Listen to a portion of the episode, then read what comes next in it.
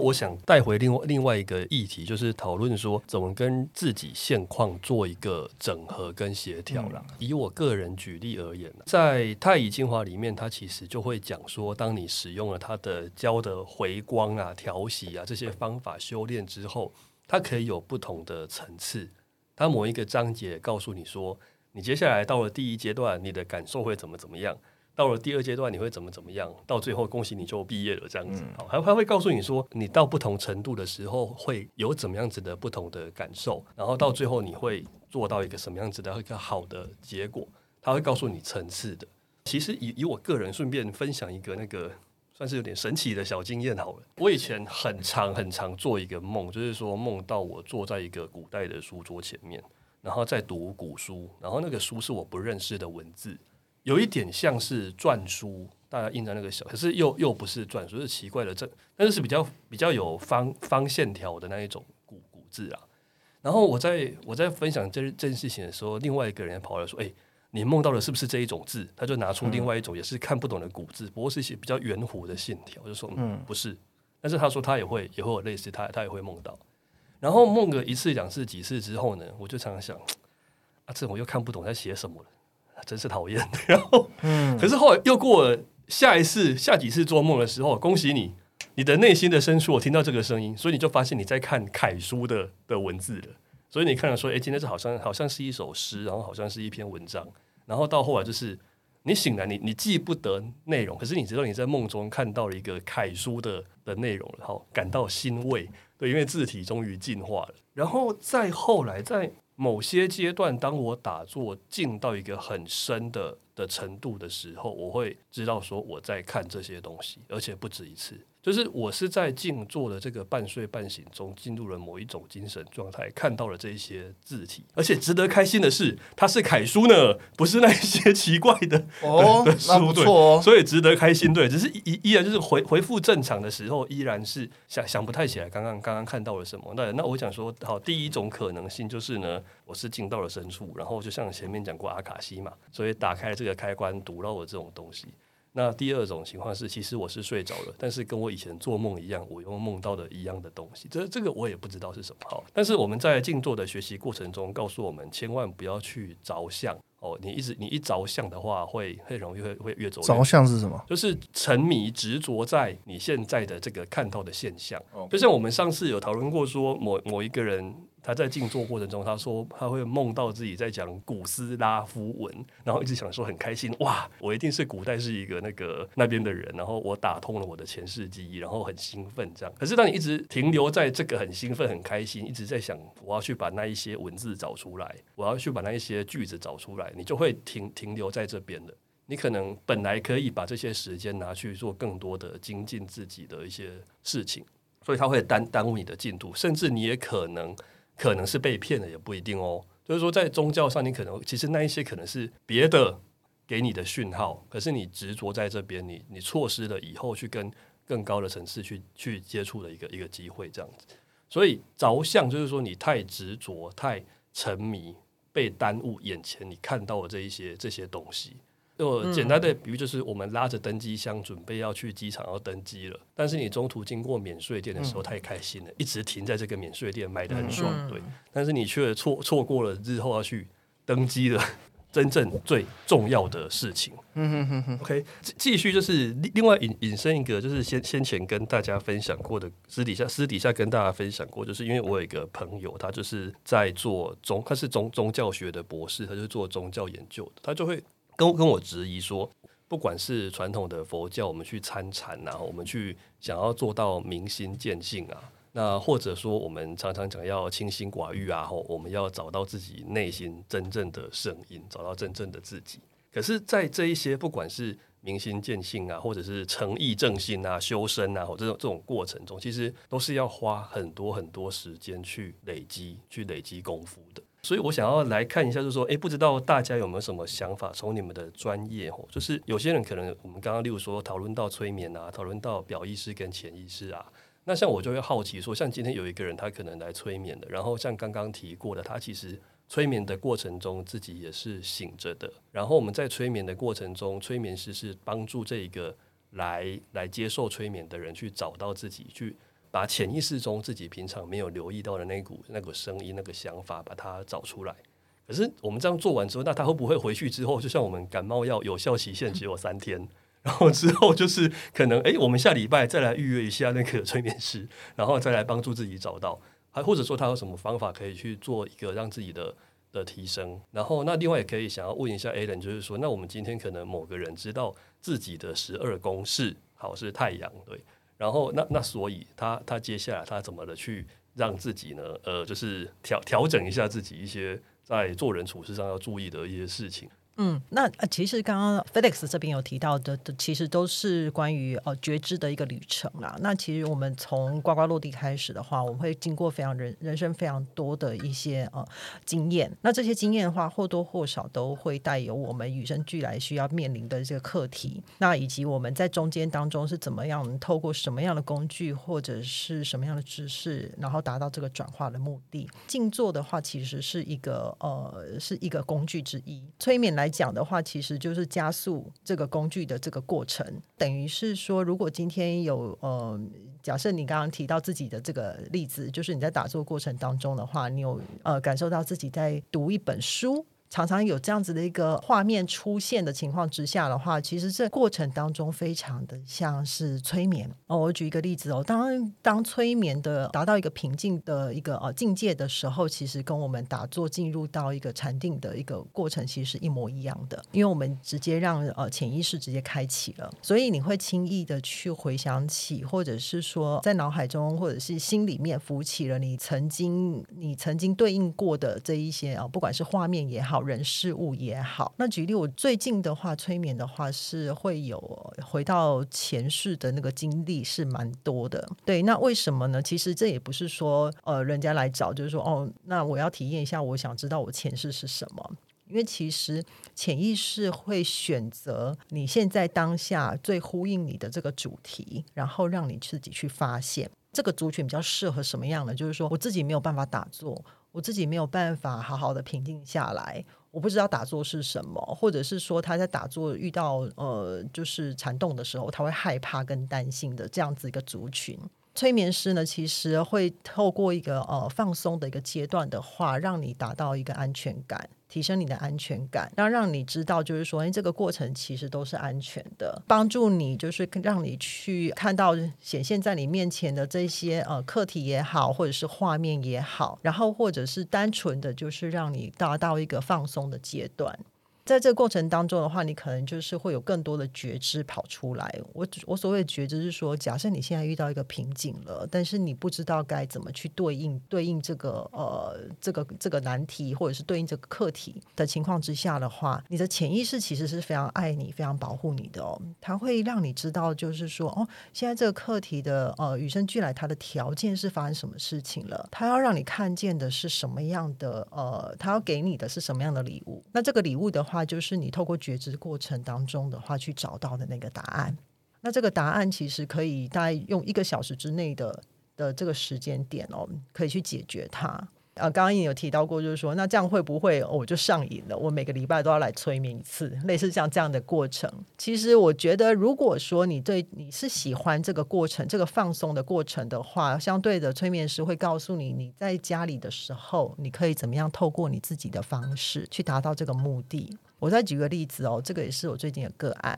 就是说我想要体验一下这个催眠，但是我没有什么主题，怎么办？那我就说好吧，那我们来去呃，你心目中的那个秘密花园。其实每个人心目中的一个秘密花园哦，如果说我们讲比较道教的话，就是我们的元成功。呃，透过放松的过程当中的话，你会嗯到达一个你可能去过，或者是没有去过，或者是你想去的，那或者是你已经去过的这个地方。这个地方的话，让你会觉得非常的舒服。这个过程当中的话，你会看到一些画面，这个画面可能越离你越来越近。那你看到了什么？你想待在哪里？感觉怎么样？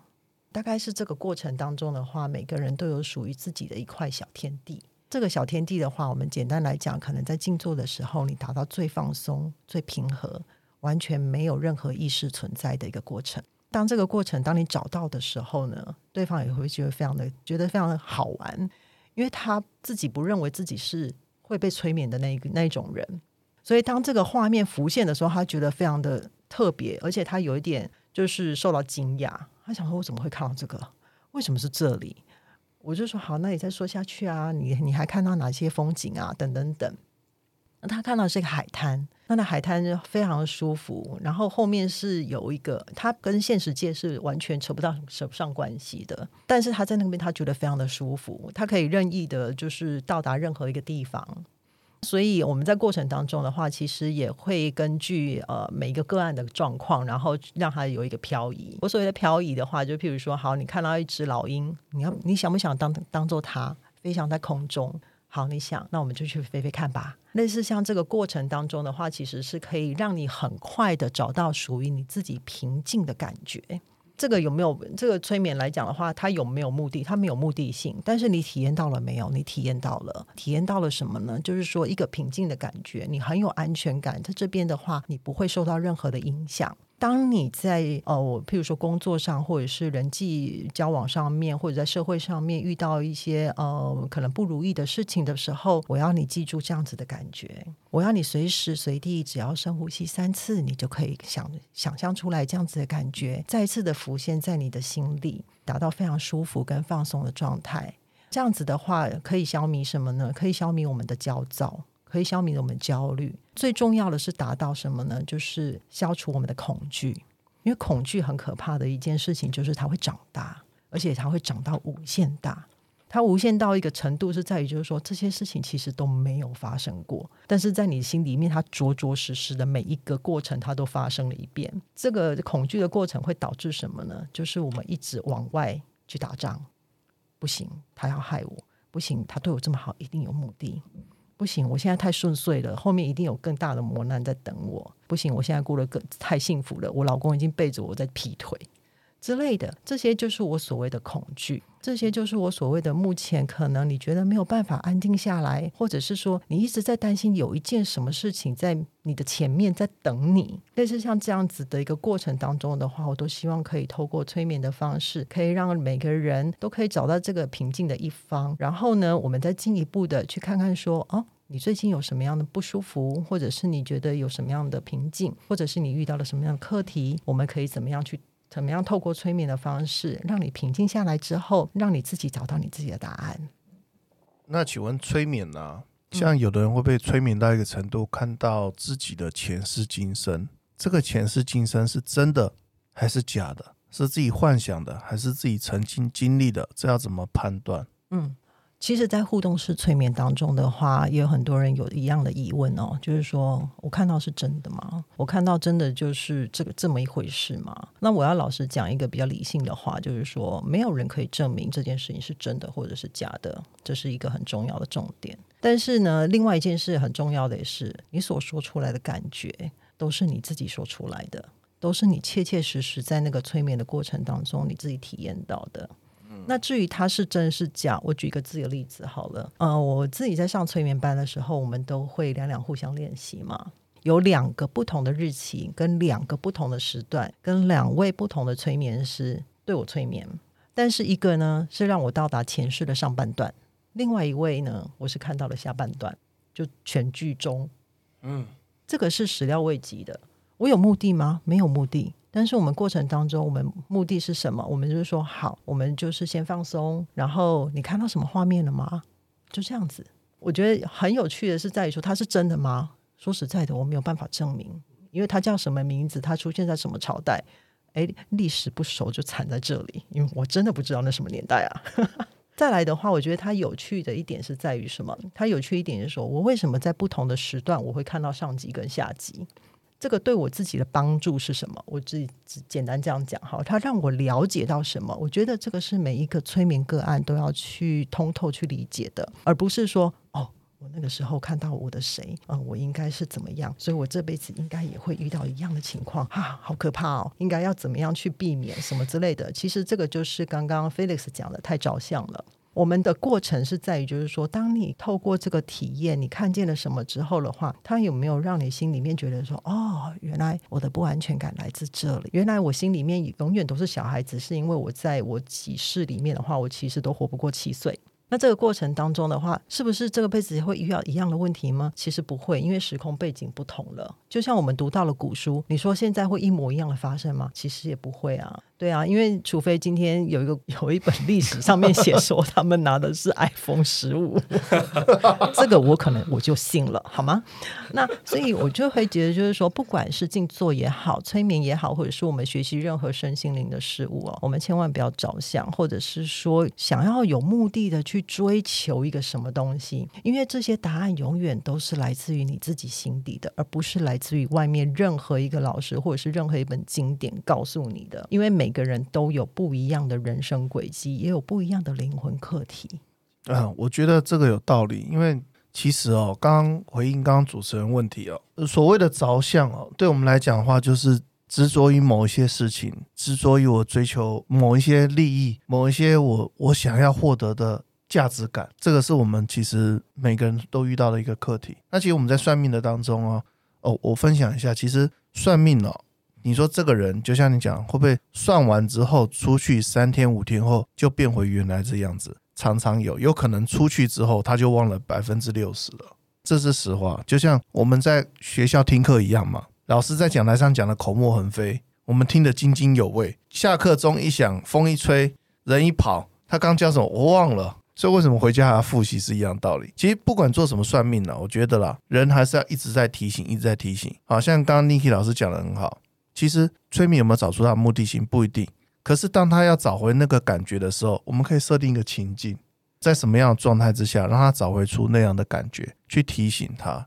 去告诉他。其实算命也是这样的状况，客人来找我们算命，他知道了，诶，不管他今天什么星在什么宫位，他的优点，他的缺点，我们告诉他了，要帮他设定一些东西，让他回去之后，诶，遇到这个状况之后，他要去做整理。就好比说太阳十二宫的人。太阳十二宫的人比较想要彰显自己，又要想躲藏自己，往往就是会变成人家会觉得说：“哎，为什么好运都在你身上？”那我们就会跟他讲：那如果遇到这状况的时候，既然现实生活是这样，你要么就放心大胆的去吧，要么就不要干，不然你只会树立更多敌人。其实这也是正常正常道理啊，人家搞不清楚你要还是不要啊，旁边人看的烦，连你自己都觉得很奇怪。要就正常的去做，就大胆的去要；不要那就没关系，躲起来当幕僚也 OK。好，所以我们设定一个情境，让他假设遇到这个状况的时候，你要怎么做？当他回去，他面临到类似的情况的时候，他会想起来说：“哦，或许这样子，当时老师给的建议，我是不是适用？”他就有自己的想法，他就有一套自己的生存逻辑出现。所以我觉得其实是一样的道理了，万变不离其宗。其实最重要还是人的根本。